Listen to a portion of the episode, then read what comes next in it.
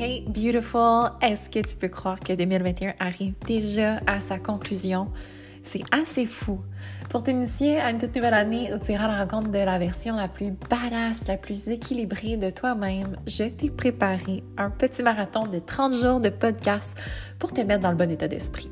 Avec des infos condensées dans des épisodes courts de 15 minutes ou moins, je vais t'aider à boucler la boucle sur des concepts et des termes liés à l'optimisation de ton corps physique et de ton mindset pour que tu puisses atteindre un niveau de transformation qui est monumental en 2022.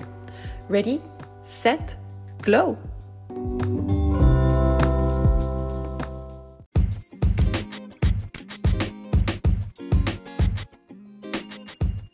Merci d'être à l'écoute. Avant de commencer, un mini petit segment publicitaire. le Glow Up est une présentation de Barbel qui se trouve à être le sanctuaire web où, en tant que femme, tu peux à la fois développer ta force et ta bienveillance. Il s'agit d'une plateforme d'entraînement où tu vas vraiment pouvoir avoir accès à une routine d'entraînement qui est à la fois motivante, bienveillante, qui réconcilie l'équilibre entre ton corps, ta vie et tes objectifs santé. Donc, pour avoir un petit 10% de rabais sur ton abonnement à Barbell, qui encore une fois inclut des programmes d'entraînement, plus de 100 entraînements en ligne et on en ajoute tous les mois, tu peux utiliser le code LEGLOWUP au barbell.ca. Si tu es nouvelle venue, nouvellement membre, tu vas aussi avoir un 7 jours d'essai boni à ton abonnement.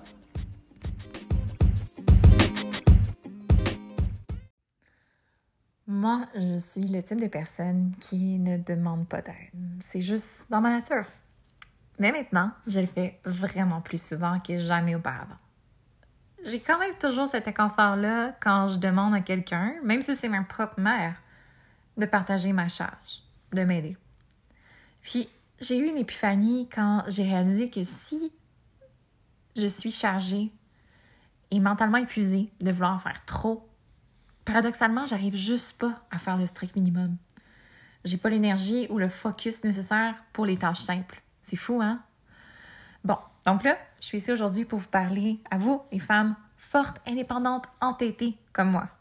Je veux partager cinq façons que j'utilise depuis deux ans pour demander de l'aide qui ont littéralement complètement changé mon monde et comment est-ce que j'opère au quotidien.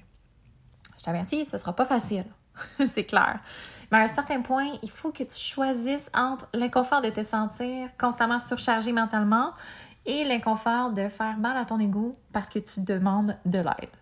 Puis comme avec tout en fitness, tout en entraînement, plus tu contractes ce muscle-là de demander de l'aide, plus tu vas devenir performante et confiante à le faire. Allons-y. Numéro 1. Commence avec des petites choses. Bon, écoute, n'as pas à demander de l'aide pour des grosses tâches si tu te sens vraiment pas prête ou que tu te sens pas à l'aise de demander ça à d'autres personnes. Ça peut être vraiment tout petit, ça peut être vraiment très très simple.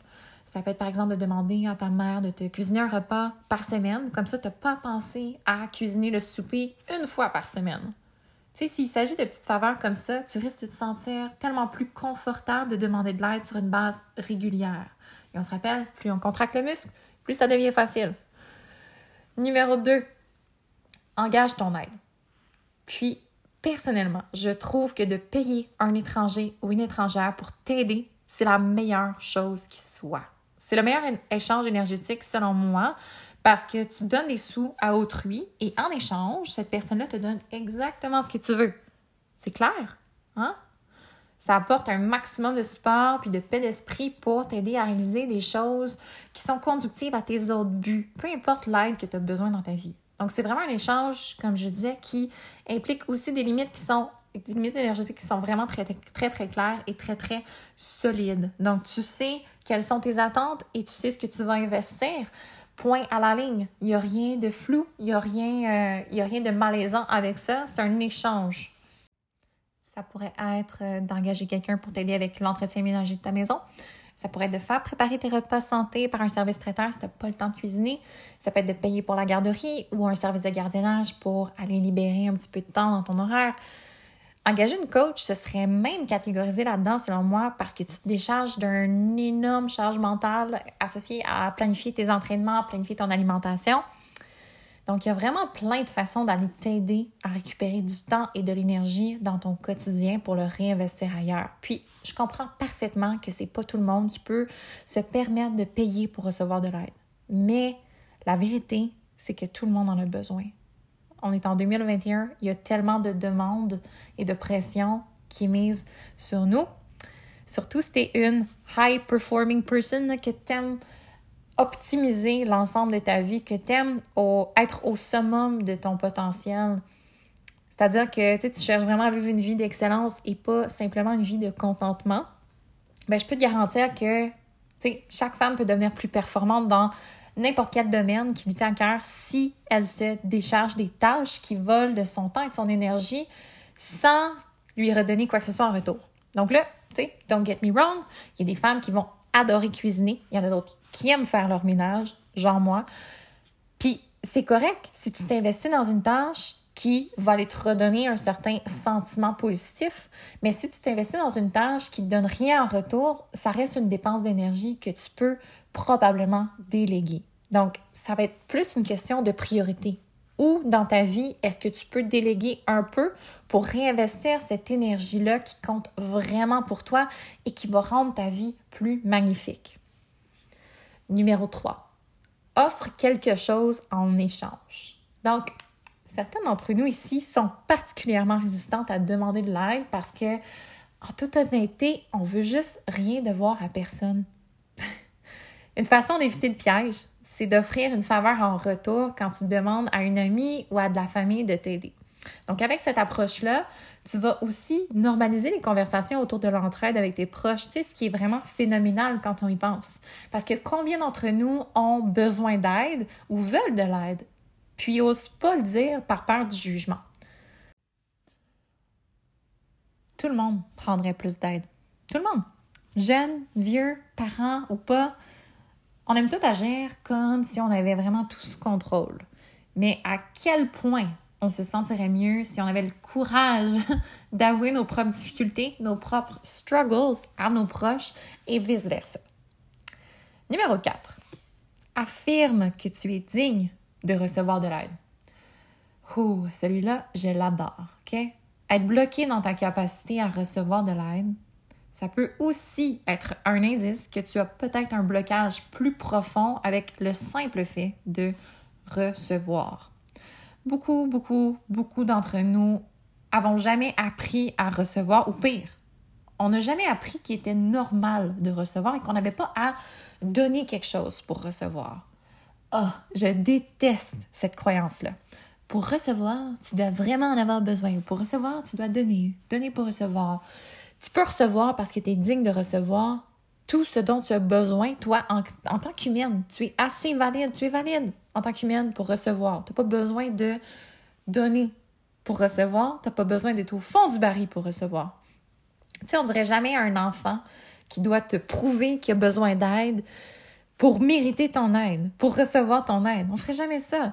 Paradoxalement, nous, on agit comme si on était seulement digne de recevoir de l'aide si on se trouve au fond du baril, si on en a vraiment besoin, qu'on est, on tiré la corde au maximum. Affirme que tu peux être OK, que tu peux être bien et quand même, désirer avoir de l'aide. C'est correct. Tu es digne de la recevoir, cette aide-là. Numéro 5. Abaisse tes attentes, abaisse tes standards. Oh, ce qui est tellement dur. C'est tellement dur. Puis je trouve que c'est particulièrement vrai dans mon cas, puis dans celui des femmes qui sont puissantes, qui sont fortes dans ma vie. On aime être en charge. C'est dans notre nature, puis on est bonne là-dedans. Mais il vient un temps où on a potentiellement tellement à gérer, tellement à penser qu'on peut même plus être en charge de nos propres vies. On devient des esclaves de notre to-do puis on fait que survivre. Et c'est avant ce point-là, avant de se rendre là, qu'il faut considérer sérieusement demander de l'aide. Mais pour que ça se produise, pour être capable d'aller chercher cette aide-là, l'introduire dans nos vies, puis se décharger un peu, il faut laisser aller un peu de contrôle de la qualité, OK? Donc, voilà la façon dont je vois les choses maintenant. si n'importe qui peut faire X tâches à 70% de ce que je considère comme du travail bien fait, c'est un bon deal. C'est un excellent deal. Parce que est-ce que je préfère avoir une salle de bain qui est propre à 70% Hello à tous les conjoints qui nous écoutent. est-ce que je préfère une salle de bain qui est propre à 70% ou est-ce que je préfère un corps qui est en santé à 70% ou une relation qui est 70% satisfaisante ou d'être juste capable d'aller faire 70% des revenus que je pourrais faire? Qu'est-ce que je préfère? Hmm? Je pense que je vais choisir la salle de bain qui est aux trois quarts propre. Le choix est facile, très facile. Je pense qu'il faut avoir la même approche quand il est question euh, de demander de l'aide, quand que tu considères demander de l'aide pour alléger ta charge, pour aller récupérer du temps, de l'énergie dans ton quotidien, que tu vas aller réinvestir ultimement dans des choses qui sont plus conductives à ton bonheur puis à tes objectifs. C'est la même approche. Faut faire le choix, le choix logique, le choix aligné. Puis si ça veut dire qu'on va heurter notre ego un petit peu, c'est correct. Si ça veut dire qu'on va peut-être faire face à des jugements, parce que ça se peut qu'on fasse face à des jugements quand on demande de l'aide, parce que, encore une fois, dans la culture, dans la société, en 2021, c'est atypique d'avoir besoin de beaucoup d'aide. C'est atypique. On s'attend à ce que les femmes fassent tout et le fassent avec le sourire, mais c'est pas la réalité. C'est pas la réalité, puis on le sait, OK? On se fera pas de, de cachotterie. On est entre nous ici. C'est impossible de tout faire. C'est impossible de tout faire bien, OK? Je pense que là la différence. On peut tout faire, mais si on fait tout et que, ultimement, notre santé, notre vitalité, notre capacité à créer, notre juste notre bien-être sont affectés, puis que les choses qu'on fait sont pas à 100%, est-ce que ça vaut la peine? Tu sais, qu'est-ce qu'on peut faire pour optimiser ça? Donc, le choix est facile. Fais le choix de demander de l'aide. Si tu as encore besoin d'être convaincu, dis-toi que toutes les femmes qui font des choses incroyables, les, les femmes qui font des choses phénoménales que tu admires, elles ont de l'aide. Il n'y a aucune façon qu'elles peuvent faire ça toutes seules. Ces femmes-là, elles sont pas différentes de toi. Ton potentiel est immense, mais assure-toi d'investir ton énergie pour aller l'exploiter. Assure-toi d'avoir un système de support, d'aller le créer, ce système de support-là, autour de toi pour mettre en place tes grands rêves puis te donner la capacité de les pourchasser.